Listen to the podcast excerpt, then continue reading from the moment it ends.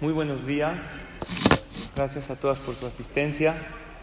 El día de hoy con el tema el verdadero amor a los demás. Que sean estas palabras de Torah para ver a y Atzlajá de todas ustedes. Mujeres especiales, tzadkaniot, que se toman su tiempo para hacer la mitzvah más grande de la Torah, que seguro dejan ocupaciones y cosas que tienen que hacer para venir a estudiar Torah, que Hashem se los pague y las recompense con verajá, éxito, alegría, salud y todo lo bueno. Vamos a hablar de una de las cosas maravillosas que tenemos los seres humanos, que es amar. Nosotros como seres humanos no somos solamente seres materiales, no somos un cuerpo, somos un cuerpo con alma, y más bien dicho, somos un alma con cuerpo, somos más alma que cuerpo, tenemos una parte espiritual enorme, por lo tanto, nuestra capacidad de dar no tiene que limitarse en cosas materiales. Demos a las personas aquello que más desean recibir, que es el amor y el cariño. Y la pregunta que yo les hago comenzando esta clase es la siguiente. ¿Tú amas o das amor? Es diferente amar y dar amor. ¿Están de acuerdo? ¿O no? Amar es una acción pasiva. Es en el corazón, en la mente. Dar amor es una acción activa es hacer sentir al otro amado. Y esta pregunta yo se la pregunto a los padres respecto a sus hijos, a los cónyuges con sus parejas, a los amigos. ¿Tú amas o das amor? El que ama a los demás, ¿cumple una mitzvah o no? Sí, ¿cómo se llama esta mitzvah? Beabtale reaja. Amar a tu prójimo como a ti mismo además de cumplir la mitzvah, la persona que ama a los demás logra tener el cariño de los demás, porque los corazones son espejos,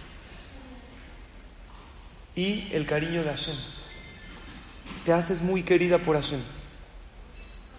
Benjamin Franklin dijo una frase, si quieres ser amado, ama y sea amable.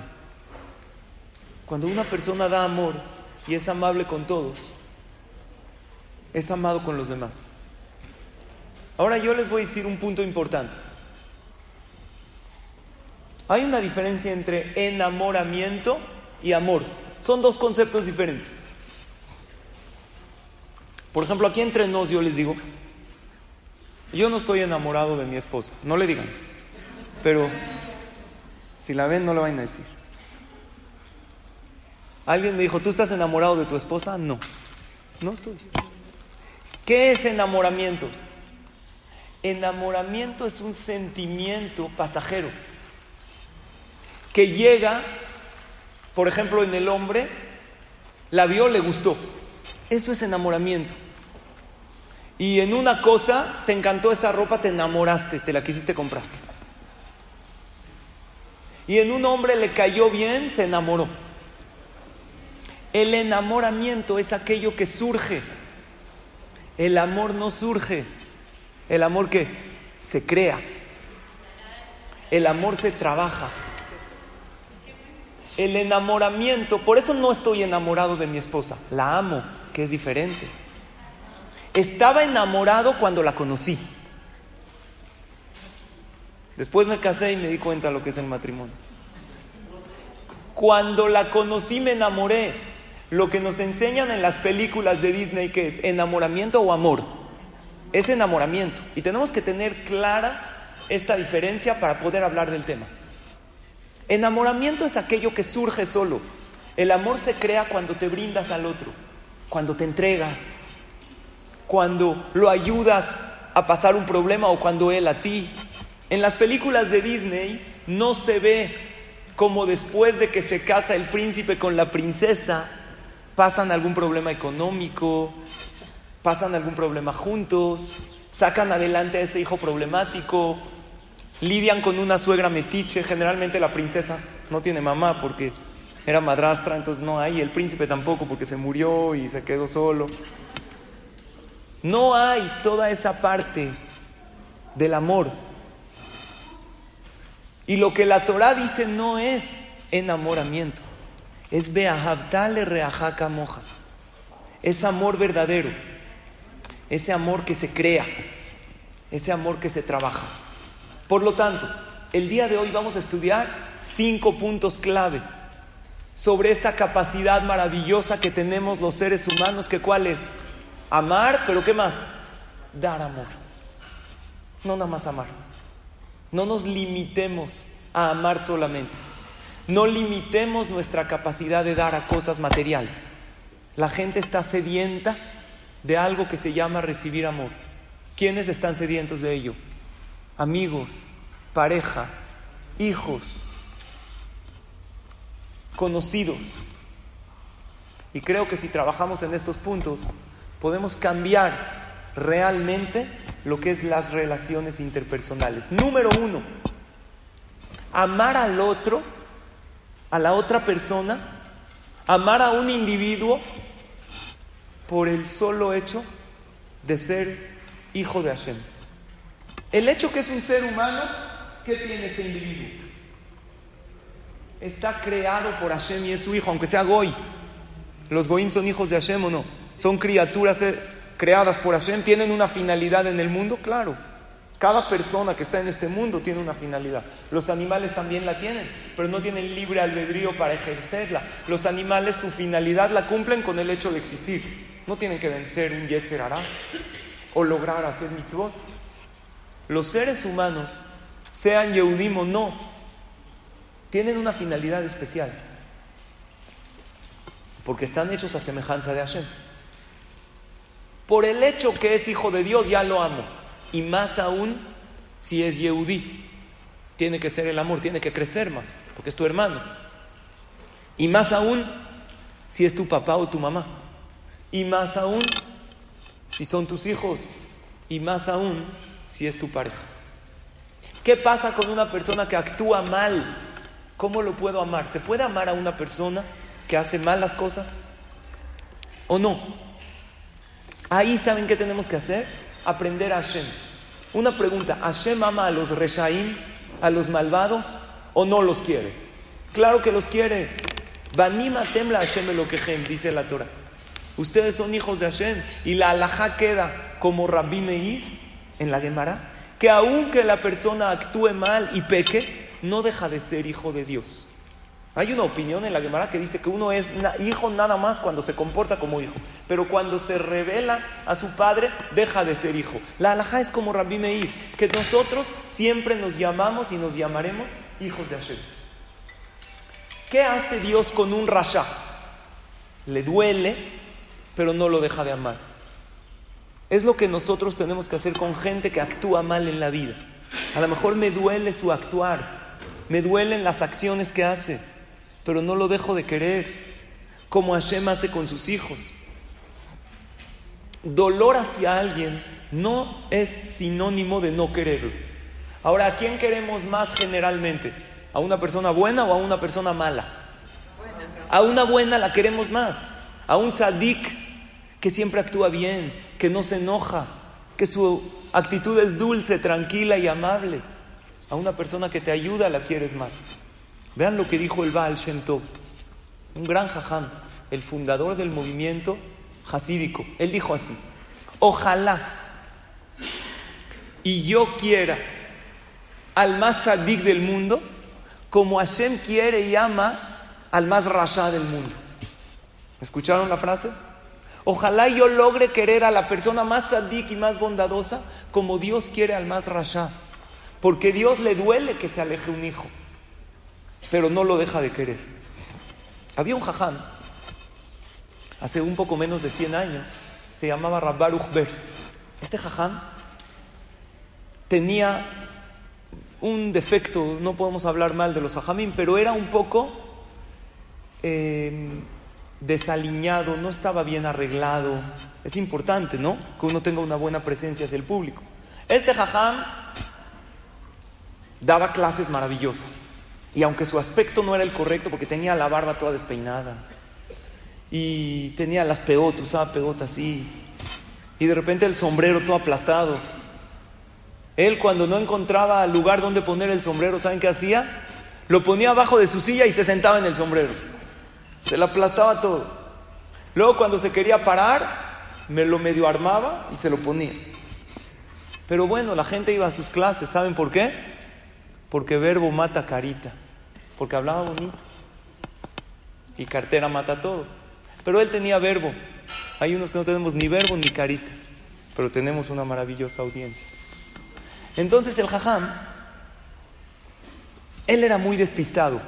Estaba tan metido en la Torah, no digo que está bien, pero como que no tenía el tiempo de arreglarse a sí mismo. Y su aspecto no se veía increíblemente bien pulcro, digámoslo así. En una ocasión él se sienta en su escritorio para estudiar para preparar su clase y siente abajo del escritorio a alguien. Voltea y ve a un yehudí ahí apachurrado, se escondió abajo del escritorio del jajam. Le dijo, ¿qué haces aquí? ¿Cómo entraste a mi oficina?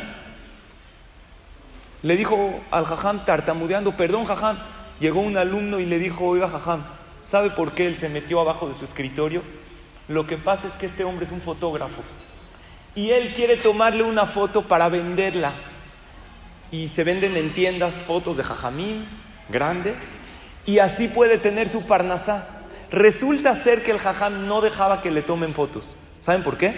Hay jajamín muy elevados, jajamín de Kabbalah, que dicen que cuando tú le tomas una foto a alguien le afectas en su aura, en su chele meloquín. Todos nosotros tenemos como un campo magnético que nos rodea y al tomar la foto, como que le quitas esa energía. Hay grandes jajamín que no dejan tomarles fotos. El papá de Rabjaim Kanievski, hoy en día han escuchado, Rabjaim Kanievski, el Gadol Ador, su papá, el Staipeler, no dejaba que le tomen. Anteriormente habían fotos, habían cámaras de rollo, ¿se acuerdan? No se acuerdan, ustedes están jóvenes. En mis tiempos habían cámaras metidas rollo, le tenías que hacer así. El que le tomaba foto al jajam, ¿saben qué pasaba? Se velaba todo el rollo. No salía una sola foto, porque el jajam no dejaba que le tomen. Este hombre se mete abajo del escritorio y un alumno le dice, jajam, lo que pasa es que él quiere tomarle una foto sin que usted se dé cuenta para tener parnasá, para venderla.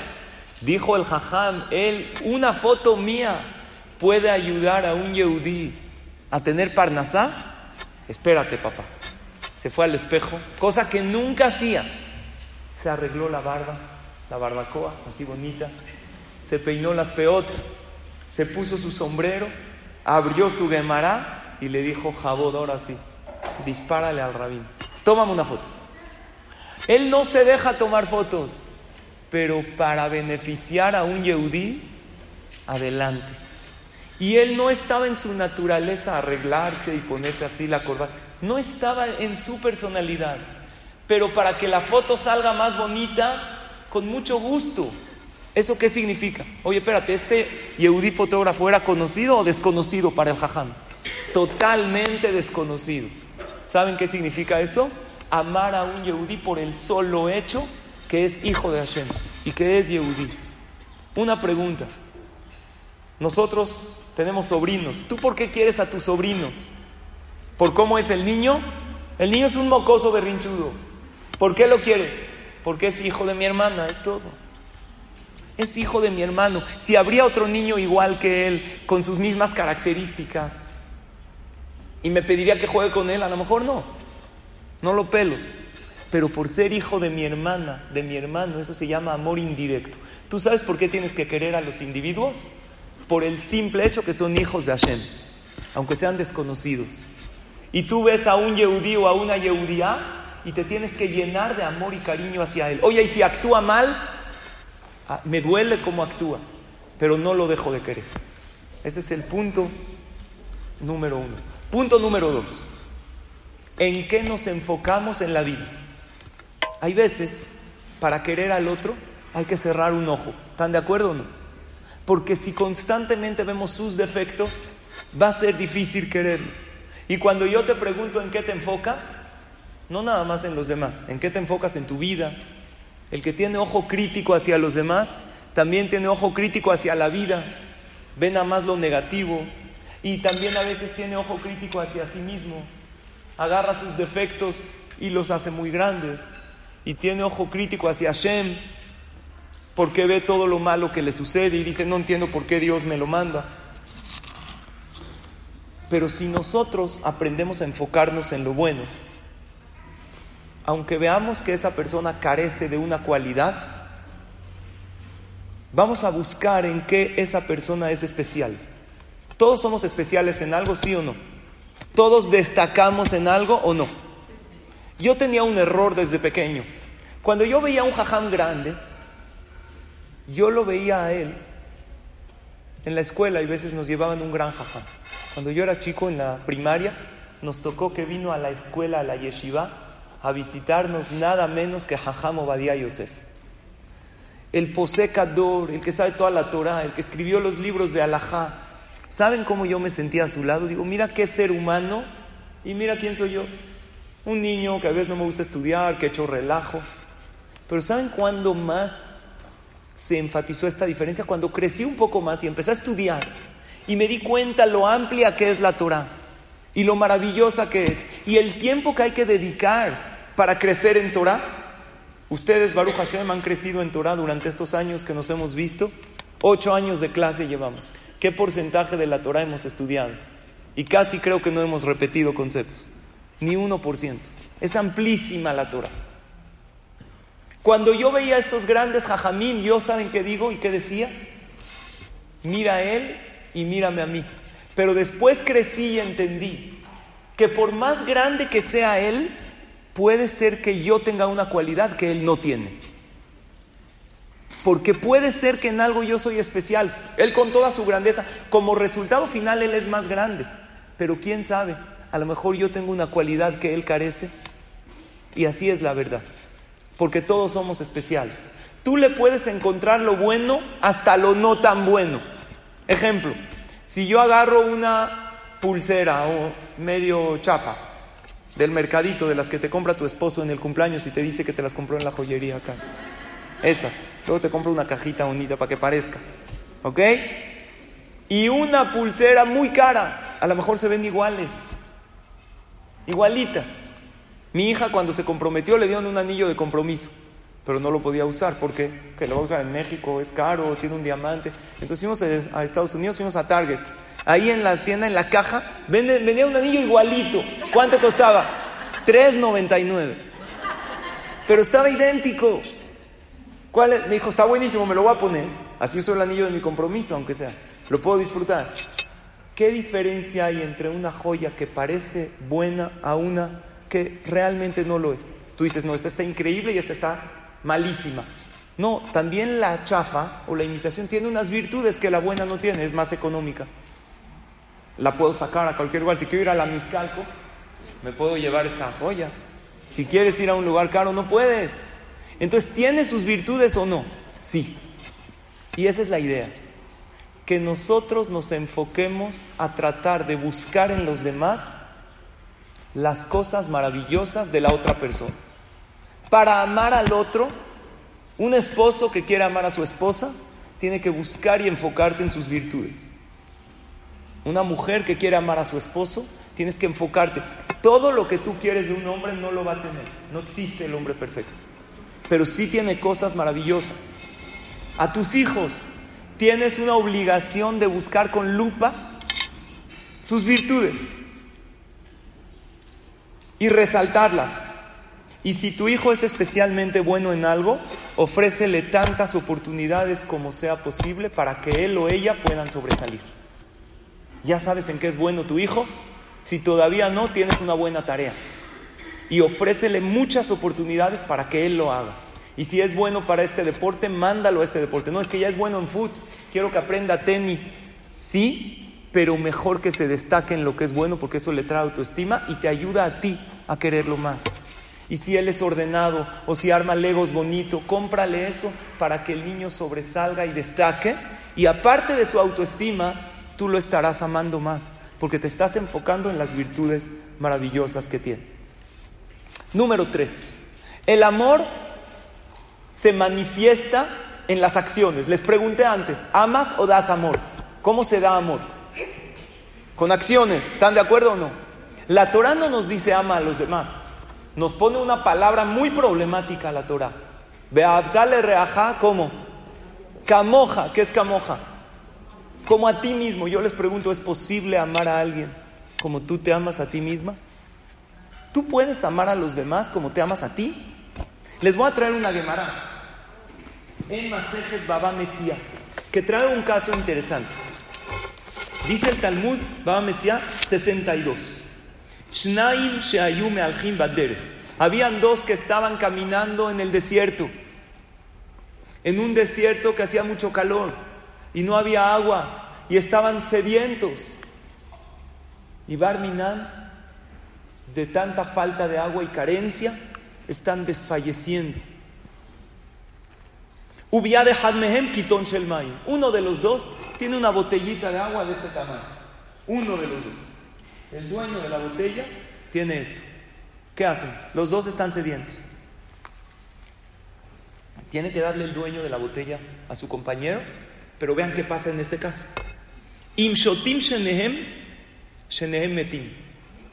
Si toman los dos, se mueren los dos porque no hay suficiente agua para saciar la sed de ambos. Y si toma uno, si toma uno, va a tener fuerza para poder llegar a la ciudad y poder vivir. ¿Qué tiene que hacer el dueño del agua? Dividirla entre los dos y que se mueran los dos. De sed, Barminan, es un caso teórico, no pasa nada. Barminan lo aleno en el holocausto o en casos, si tuvieron casos así que tenían pequeñas porciones de comida. ¿Qué hago? ¿Me la como yo y vivo? ¿O Barminan se la doy al otro y entrego yo mi vida? Y si comen los dos, hubo casos así. La Gemara habla de eso. Y si toman los dos, lo más probable es que los dos fallezcan, porque los dos necesitan una gran dosis de agua para saciar su sed. Si toman los dos un pequeño trago, se van a morir los dos. ¿Qué opinan ustedes? ¿Qué tiene que hacer el dueño del agua? tomársela y dejar a su amigo morir de sed? Si toma, dice Alice, tomar los dos y que Dios decida. Pero ¿qué crees? Si toman los dos, no es que Dios decida. Es prácticamente una muerte segura. Están desfalleciendo de sed. ¿Qué opinan? ¿Cómo es la alhaja? ¿Darle al otro y morir uno? No hay manera. Cargarlo y llevarlo, dice. ¿Cuál es, ¿Cuál es la laja? Les voy a dar un tip. Cada vez que te pregunten algo, si te quieres hacer la que sabes mucho, di mahloket, discusión. Siempre latina, siempre hay discusión. Nunca se ponen de acuerdo los jajam. Llega un jajam, se llamaba Ben Petora, y dice, Mutar sheishtu shenehem beyamutu, ve'alire hadmehem bemitatosh el javero. Es mejor que tomen los dos y que se mueran los dos. Y que no vea uno cómo fallece su compañero en sus ojos. Llega Rabí Akiva y dice en él, no.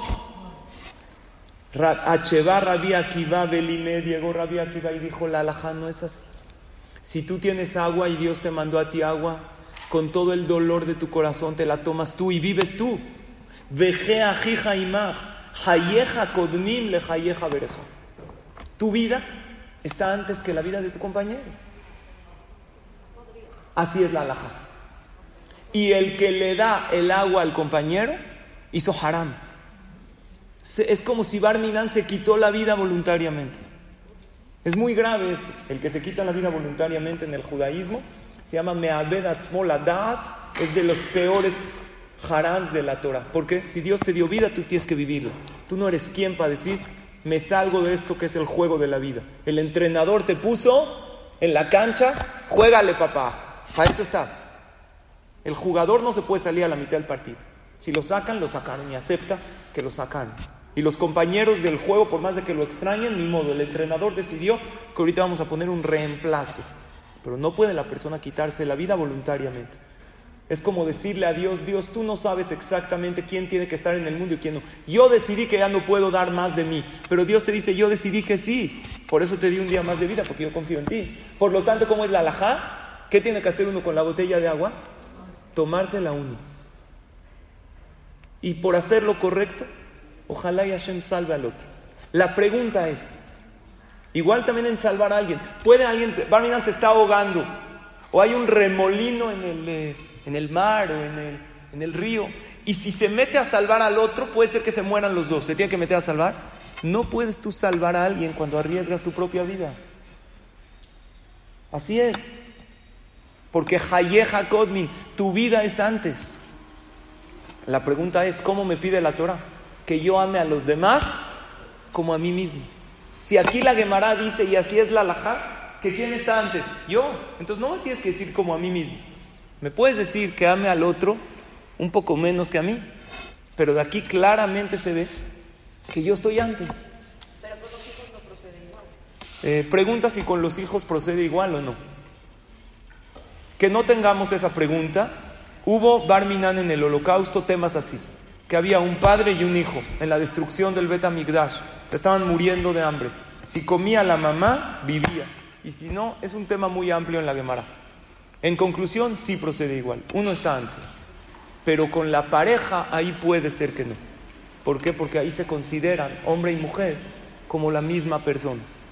Bezrat Hashem nunca van a ver estas preguntas eh, le hace prácticamente. Pero ¿qué podemos aprender de eso? Aprendemos lo siguiente, que primero soy yo, pero primero yo no por egoísmo, eso quiero aclarar. Primero yo para poder estar bien yo, para poder dar lo mejor de mí a los demás. Porque para poder amar a los demás, primero te tienes que amar a ti misma. Entonces, ¿qué es Beatal Raja Moja? Trata a los demás como te gustaría que te traten. O sea, cuida sus pertenencias. Pero no es que si yo tengo para ir al súper y él no, que yo me quite la comida de mi boca para dársela a él. Si yo, Baruch Hashem, ya tengo y me sobra, le doy a él. Claro que sí. Por eso hay la mitzvah de tzedaká, pero en la misma mitzvah de tzedaká, ¿qué dice la alhaja? ¿Hasta cuánto, cuánto debe uno dar de tzedaká? 10% de sus ingresos. Si una de ustedes genera, si, tu esposo ya te da el dinero, el gasto no tienes que sacar más hacer de ahí. Porque él ya sacó, ya te lo dio más seriado, ya te lo dio diezmado. Pero si tú generas en un trabajo eso, tienes que sacar. ¿Cuánto es lo máximo que puedo dar? 20% de mis ingresos. ¿Puedo dar más de 20? Dice la alhaja, no se puede.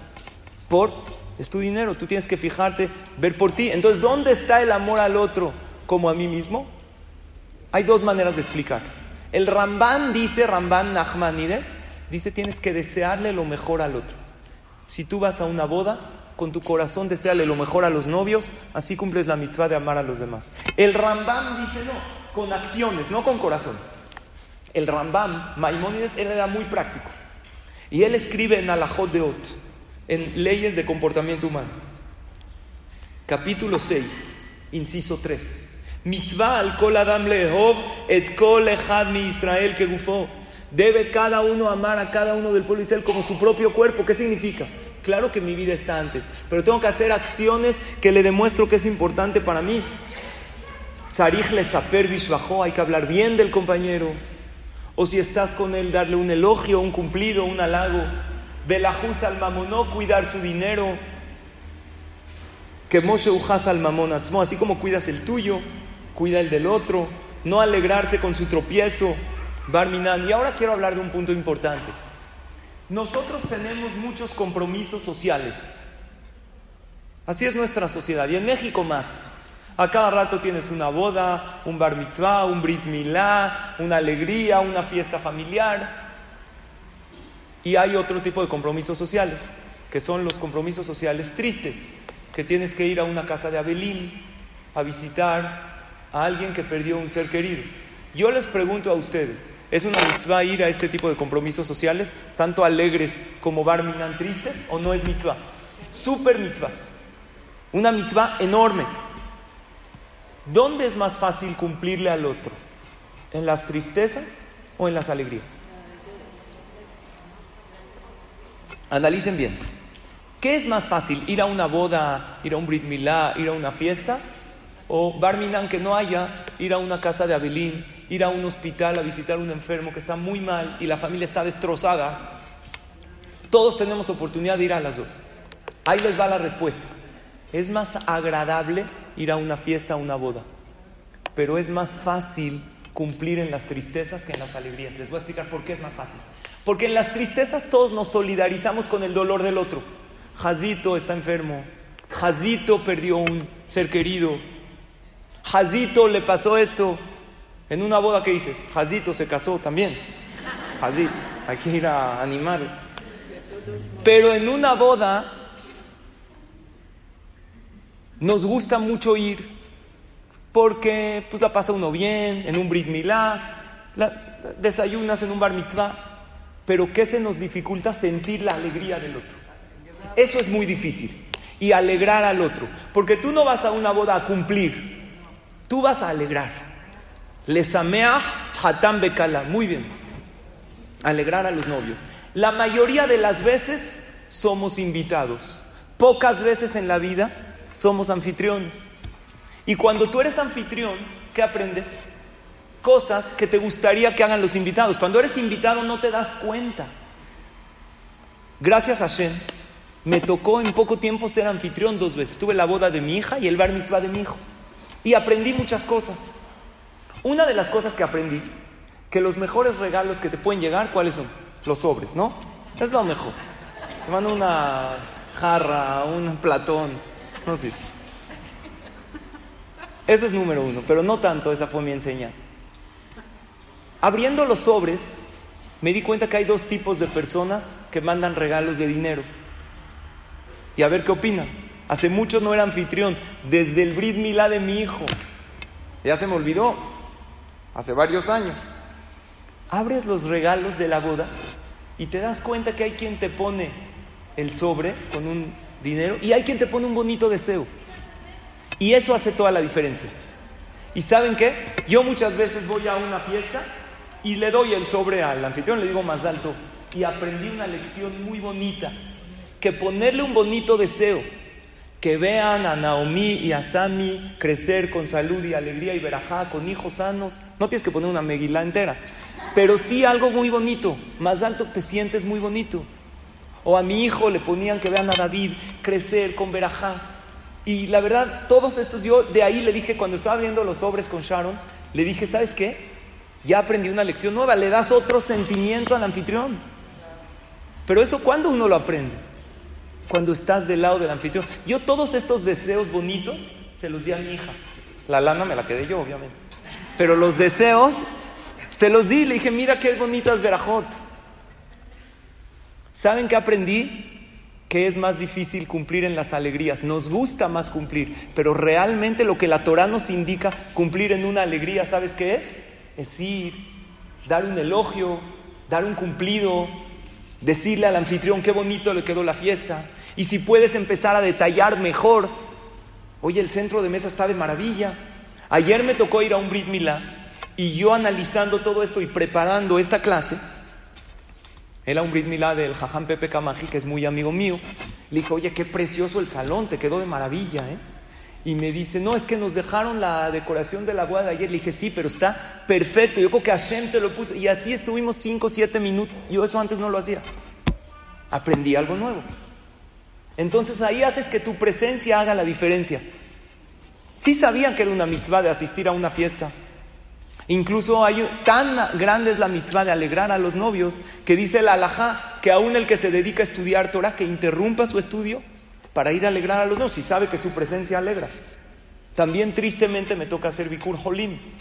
Visitar a los enfermos no te tienes que solidarizar tanto porque ves a esa persona y a la gente tan mal que solito empiezas a sentir el dolor.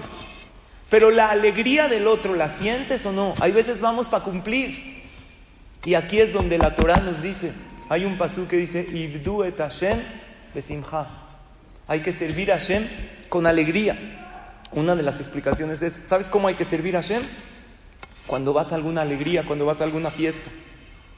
Y hay veces no lo tomamos como servicio a Hashem. Lo tomamos como compromiso social. Y ahí es donde nos equivocamos. Yo estoy seguro que todas ustedes que vienen aquí a una clase lo toman como una obra de bien, como una mitzvah, ¿no? Alguien dice, oye, ¿qué hiciste bien hoy? No, pues fui a mi clase de Torah, estoy sirviendo a Hashem, estoy superando como persona. Pues, ¿qué crees? También ir a una fiesta es servir a Hashem. Es como prender velas de Shabbat, si así lo tomas. Si tu finalidad de ir a una fiesta es elogiar al anfitrión, decirle qué bonito le quedó, depende cada quien. Yo antes cuando era, ¿cómo me di cuenta que crecí antes cuando era chavo? Iba, era amigo del novio. Ahorita ya soy amigo de los papás de los novios. Luego amigo de los abuelos. Y así va uno creciendo. Pero no importa quién sea el anfitrión, a quién le vas a cumplir. Dicen que cómo te das cuenta cuando te haces viejo. Cuando eras joven te escapabas de tu casa para ir a una fiesta. Cuando eres grande te escapas de la fiesta para irte a tu casa. Ya no puedes el ruido. Si el anfitrión siente un compromiso contigo, y tú lo alegras con su presencia, tienes que hacerlo. Y eso es una de las cosas que aprendí. Dice la Gemara en Maseje Shabbat, anoten matanale javero, zarif le odio, el que le da un regalo a su compañero, tiene que decirle, te di este regalo. Me llegaron también sobres anónimos. No dice quién los mandó. Pocos. Yo creo que se le fue. Pero es una mitzvah que tú pongas, oye, con cariño, fulano de tal, por... Así crece el amor entre ellos siempre con el equilibrio de no decirle tanto, oye, te hice este favor, te regalé esto, porque si no el otro lo va a tomar como que le estás cantando las cosas. Tienes que tener el equilibrio. Si le haces un favor al otro, dile, oye, te hice esto. La Gemara dice que el que le da un dulce a un niño, que lo ensucie un poquito de chocolate, para que cuando llega a su casa le dice a la mamá, oye, ¿por qué está sucio? Es que fulanito me dio un chocolate. Entonces así crece el cariño entre ellos. El punto número tres son acciones. Punto número cuatro, para querer mucho a los demás. Debemos evitar comparaciones y envidias. Alguien que lo envidiamos, no lo podemos querer. La Gemara dice, quien a me vi sin a. La envidia provoca odio. Cuando nosotros generalmente le deseamos el bien a todos, como dice el Ramban, que es desearle el bien a todos. Pero hay muchos que tenemos este deseo y está mal. Que le vaya bien, que le vaya increíble en la vida, que tenga una casa bonita, pero no más mejor que la mía, ahí sí ya no. Y no está bien. Tú deseale lo mejor a los demás, porque tus deseos se pueden hacer realidad. Y si Dios le mandó algo bueno al otro, qué mejor. La única manera de evitar la envidia es sabiendo que Hashem le reparte a cada quien lo que necesita. Y le puede llegar a la persona de una manera insólita, pero le llega. ¿Qué te molesta que él tenga más? Dicen que la mujer tiene dos peticiones a Hashem. Dios, número uno, que yo baje de peso. Y número dos, si no puedo, que mis amigas suban. Aunque sea para que yo sea la flaquita del grupo. Así es. Tú pídele a Hashem por ti. A ellas déjalas.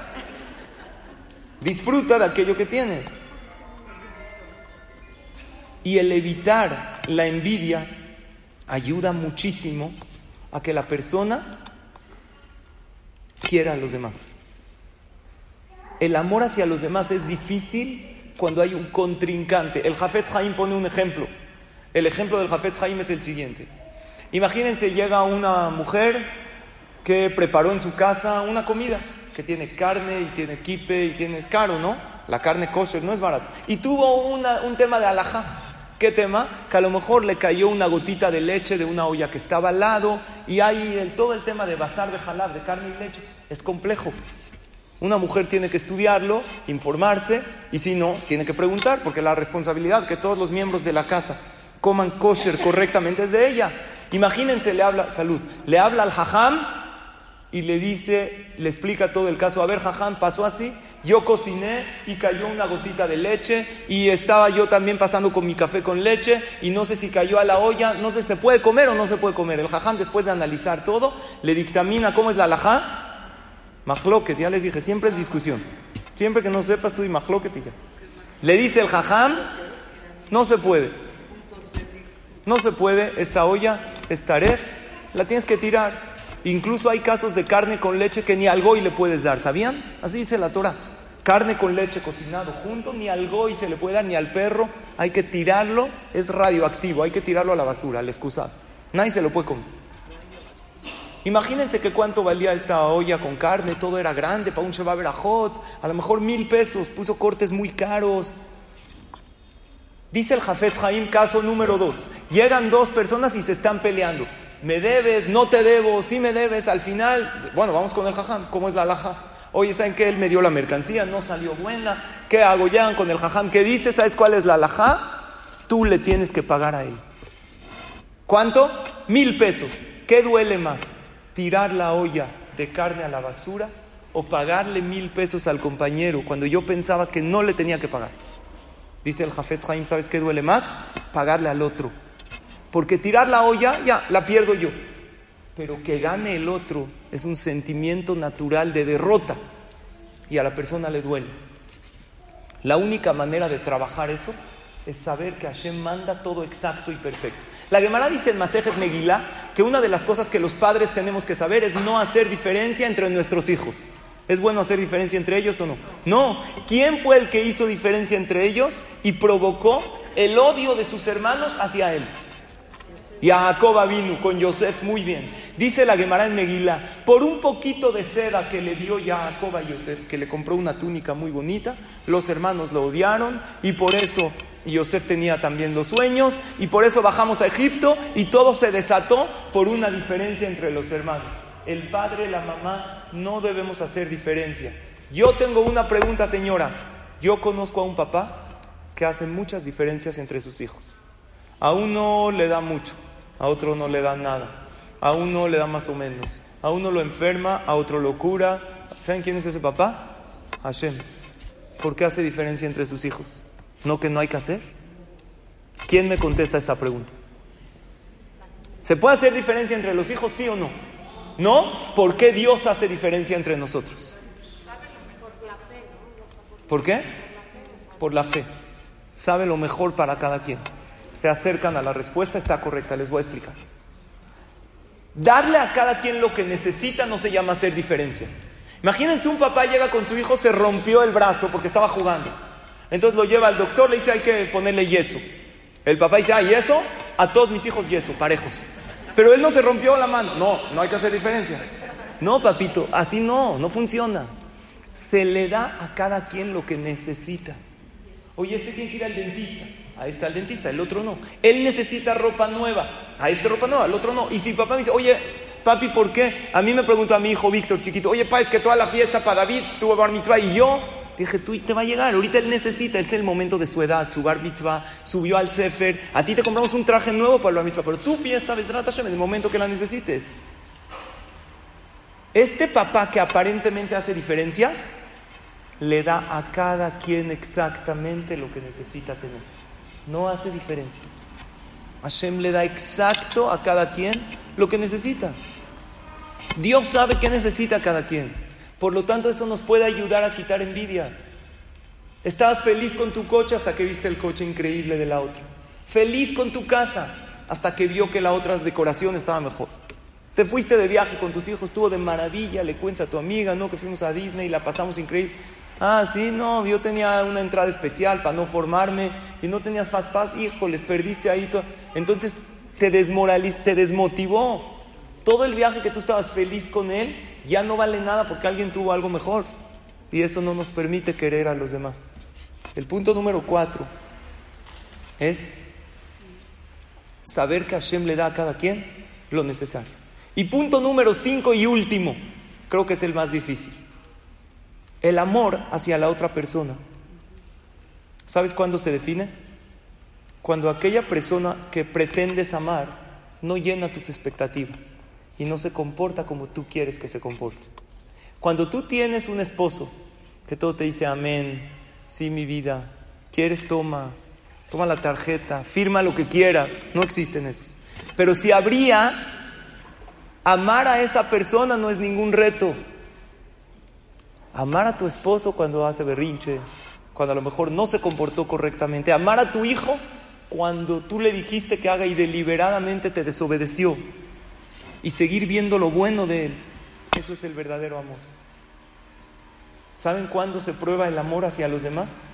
Cuando aquellas personas no se comportaron como yo quería de ellos. ¿Sabes cómo se comprueba tu amor hacia Hashem? cuando Dios no te ha mandado aquello que le pediste en tu tefila, porque Él decidió que todavía no lo necesitas. Y tú sigues confiando, lo que tú mencionaste, que Hashem me lo mandó porque es bueno para mí. Y es la realidad. Jajam Ben Zion Abashaul pone un ejemplo precioso. Cuando tú amas a alguien, no ves tanto sus defectos. Subes tus, sus virtudes y bajas sus defectos. Pero cuando bajas el amor hacia él, directamente, ¿qué empiezan a resaltar? Los defectos de la persona. ¿Estamos de acuerdo? Si alguien realmente ama, ve sus virtudes. Y el amor están, dicen, el miedo y el amor todo lo hacen mayor. ¿Sí o no? El miedo te hace todo enorme. Un miedo chiquito. Y el amor te hace ver a esa persona alguien impresionante, aunque a lo mejor es alguien normal. Jajam menciona a Shaul, pone un ejemplo de una persona, de un dibujante. ¿Alguien de aquí es pintora? ¿O alguien dibuja de aquí? Usted. Imagínese que usted y yo nos llaman para una competencia de pintura, de dibujo. Y vamos a pintar a su hija. Y los dos somos pintores del mismo nivel. ¿Quién la va a pintar más bonita? ¿Usted a su hija o yo voy a pintar más bonita a su hija? Usted, por porque es su hija. Y como es su hija, va a destacar más los ojos, el brillo que tiene. La nariz la va a ser más chiquita, inconscientemente. ¿Por qué? Porque es su hijo. Y ese ejemplo es maravilloso. Alcohol peshaim tejasea dice el rey Salomón. Por más errores que uno tenga, si hay cariño, estos errores se cubren. Porque cuando te concentras en el amor a los demás, ves menos sus defectos. Y aquí les quiero decir algo maravilloso. Había un jaján en Israel que todo mundo lo quería. Llegó a una colonia donde no había nada de Torah. Él llegó con su esposa, no tenían hijos. Llegó a un lugar en Israel donde había, no había ni un solo knis, hace varios años, cuando empezó la Medina, empezó el Estado de Israel. No había los yeshivot que hay hoy en día. Y este jajam se propuso a introducir Torah y a transmitir a los Yehudim la sabiduría de la Torah. Y todo el mundo amaba a este jajam y a su esposa. ¿Por qué lo amaban? Porque era dulce, porque era sonriente, porque hacía sentir bien a los demás. Era maravilloso. Y como no tenía hijos, ¿saben quién eran sus hijos? La gente que venían al CNIS. A ellos los invitaba a su casa. Él sentía como a su familia a la gente que tenía en el Bet Y los invitaba en Shabbat a su casa y pasaba tiempo con ellos. Y toda su vida, como no tenía hijos, él y su esposa, ¿qué era toda la vida de ellos? El CNIS les hacían seudá, invitaban a la gente, hacían conferencias, les hacían la fiesta de Purim y la fiesta de Hanukkah y acompañaban en sus alegrías y barminan en sus tristezas cuando había algo. Era un jaján muy presente. Por algo Dios no le mandó hijos. Cuando este jaján era mayor, estaba en una situación difícil antes de morir, vinieron a decirle Shema Israel. Estaba diciendo Shema Israel, Hashem Eloqueno, Hashem Echad el deseo de todo Yehudí es entregar el alma a Hashem con lucidez. Ojalá y estemos lúcidos hasta 120 años, porque eso ojalá y nunca se pierda. Dicen Jajamín que el pago del que estudia Torah en su vida, en su juventud, es que Bezrat Hashem va a estar lúcido cuando entregue su alma a Hashem. Y no hay mejor que entregarle el alma a Dios diciendo Shema Israel, despidiéndose de este mundo, de esta vida que uno tiene. ¿Sabes qué, Dios? Yo confío en ti, y que Hashem le perdona sus averot y así va directo al Olam Abba. Este jajam tan grande en Torah, después de decir Shema Israel, le habla a su esposa y le dice, esposa mía, querida mía, tráeme por favor los boletos del show de las bailarinas filipinas, por favor. La esposa se volvió loca. ¿Qué? ¿Cómo? Las bailarinas filipinas en el momento de morir, ahora un jajam es, no es que es una persona. Le dijo su esposa que pensó que no oyó bien. Le dijo, sí, por favor, los boletos del show de las bailarinas, quiero que me los traigas. Y la esposa se sintió muy mal, no sabía de qué estaba hablando su esposo le pidió una explicación que, que le explique a qué se refería y qué creen que pasó. Fallece el jajam. Se fue de este mundo hablando de las bailarinas de las yas. No puede ser. ¿Cómo puede ser? Se sintió mal su esposa. Un hombre que era pura Torah, que era pura ayuda a los demás. Se fue de esta manera. ¿Saben qué empezó a pensar? Que a lo mejor no tenía hijos, no esto, se ausentaba un poco de tiempo al que dice que voy a estudiar. Ya me di cuenta, en el momento de la verdad sacó lo que tenía dentro. Y la verdad se sintió muy mal esta mujer. Lo peor es que ella no estaba sola, que alcanzaron a escuchar a algunos alumnos, porque ella le dijo, algo me está queriendo decir, pero ella lo oyó claramente, las bailarinas filipinas, ¿saben cuáles son? Con hilitos así en la falda, bailan así. Algo impresionante, no puede ser que el jajam en el lecho de muerte esté hablando de esto. Nadie supo dar una explicación y la gente sí alcanzaron algunos a pensar que a lo mejor sí era medio balín, la verdad. No puede ser, no puede ser que en el último momento de vida. Y lo enterraron con una tristeza muy grande. Su esposa sentía mucho dolor porque su esposo se fue de este mundo de esta manera. De por sí el dolor de la pérdida. Pero algo que ella le deja una incertidumbre si Barminan, su esposo, hacía este tipo de averot. Y ella pensaba que a lo mejor en el momento de la muerte no controló y salió lo que tenía dentro. Y estaban sentados en el Shiva, en la casa de los Abelín, su esposa y los hermanos del Jajam, porque no tenía hijos. Y estaban todos muy mal. Hasta que llega una persona y les dice, ¿por qué están así? Llegó un jajam de otro lugar, de Beneverac o de otro lugar. Le dijo, le vamos a decir la verdad. Así sucedió. Y al él morir, sus últimas palabras fueron los boletos del show de las bailarinas filipinas. Y nos quedamos muy mal. Ya no sabemos si decir Kaddish o le ponemos la música de las bailarinas en el momento. ¿Qué hacemos? Les dijo el jajam, yo les voy a revelar el enigma de lo que realmente sucedió. ¿Qué bailarina? Yo era muy amigo del jajam. La señora le quería hablar a las bailarinas, aunque vengan a la casa de Abelim a hacer un número algo, si era la voluntad de él. Les dijo, les voy a decir lo que pasó. Su esposo, Alaba Shalom, y yo éramos muy amigos. Cuando él entró a esta ciudad, empezó a propagar la Torah y las mitzvot. Lo que pasa es que el Estado de Israel le da a cada ciudad, a cada barrio, a cada municipio, pagado por el gobierno, em, momentos de recreación, conciertos, shows, para que la gente también se recree y salga. Y sucedió que de repente empezaron a ver letreros en el lugar donde él estaba, que hay un show de bailarinas filipinas maravillosas e increíbles el día de Shabbat. Entonces, si el show es el día de Shabbat, eso va a provocar que la gente no vaya al CNIS. Él estaba acercando a la gente. Había gente que ya empezaba a respetar Shabbat. Y era un show increíble. Que no vayan al CNIS. Todavía la gente no se había enterado. El primero que se enteró fue el Jajam. Entonces habla a la yería, a la, al municipio, con el gobierno, con el representante. Les dice, no pueden hacer el concierto otro día. En Shabbat hacemos clases en el CNIS. Eso va a provocar que la gente rompa el Shabbat. No está correcto. Todavía no era categoría, el jajam no, iba a ir ni entre semana, pero hay gente que sí, se recrea en esto. Entonces dijeron, no hay manera. El jajam dijo, ¿cuántos lugares hay en el teatro de las bailarinas? Imagínense, mil lugares. Dijo, ok, compro yo todos los boletos para mí, los puedo comprar, ¿no? Dijo, no, ¿usted para qué los quiere? Él habló ahí a Ticketmaster de Israel.